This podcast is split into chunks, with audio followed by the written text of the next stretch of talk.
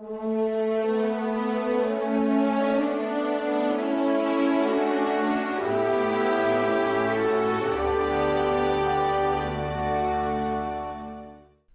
soy la puerta de las ovejas. Mucha gente dice una cosa es Dios y otra cosa es Jesucristo. Mucha gente todavía cree que Jesucristo es un profeta de Dios y se olvida de que Jesucristo no es que sea un enviado de Dios ni un profeta de Dios.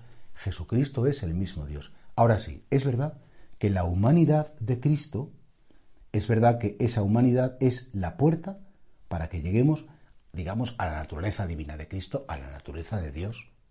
Por tanto, creo que Jesús cuando dice yo soy la puerta de las ovejas, lo que, lo que nos quiere decir es nadie va al Padre sino por mí. Nadie puede llegar a la eternidad si no es porque acepta que yo tomé la carne humana, de que yo nací en Belén, de que yo entregué mi vida en la cruz y que yo resucité. Y mientras que nuestro interior no acepte, nuestra mente y nuestro corazón no acepte que Jesucristo es el único Salvador del mundo, que es el Dios verdadero que ha venido a contarnos la verdad de Dios, no podemos acceder a Él. Y esto es importante porque cada vez está más de moda, bueno, pues no necesito a la iglesia, no necesito los curas, no necesito confesarme, no necesito comulgar, ¿para qué me voy a confirmar? ¿Qué tontería la primera comunión, que es un acto social? Los niños que no se bauticen, porque en fin, cuando sean mayores ya verán si creen en Jesús o no. Claro, todo, todo un conjunto de disculpas, porque el demonio tiene siempre como mucho interés de separar primero a Jesucristo de su iglesia.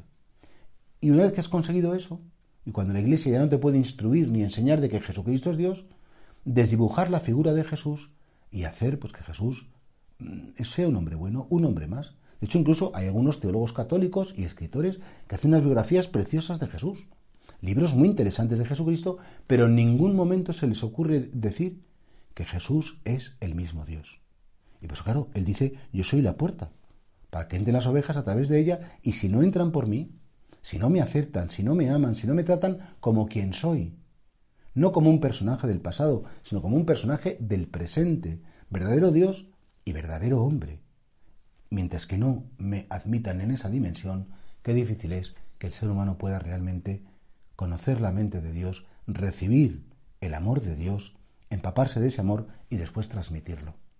Y por eso, qué importante es formarse bien, qué importante es de vez en cuando escuchar unas charlas, unas enseñanzas, eh, unas catequesis, unas meditaciones, unas buenas homilías que nos hablen mucho de Jesús, que nos expliquen realmente Jesús quién es. Una pregunta que la, habrán hecho millones y millones de personas. Jesús Cristo, ¿tú quién eres? ¿Tú quién eres de verdad?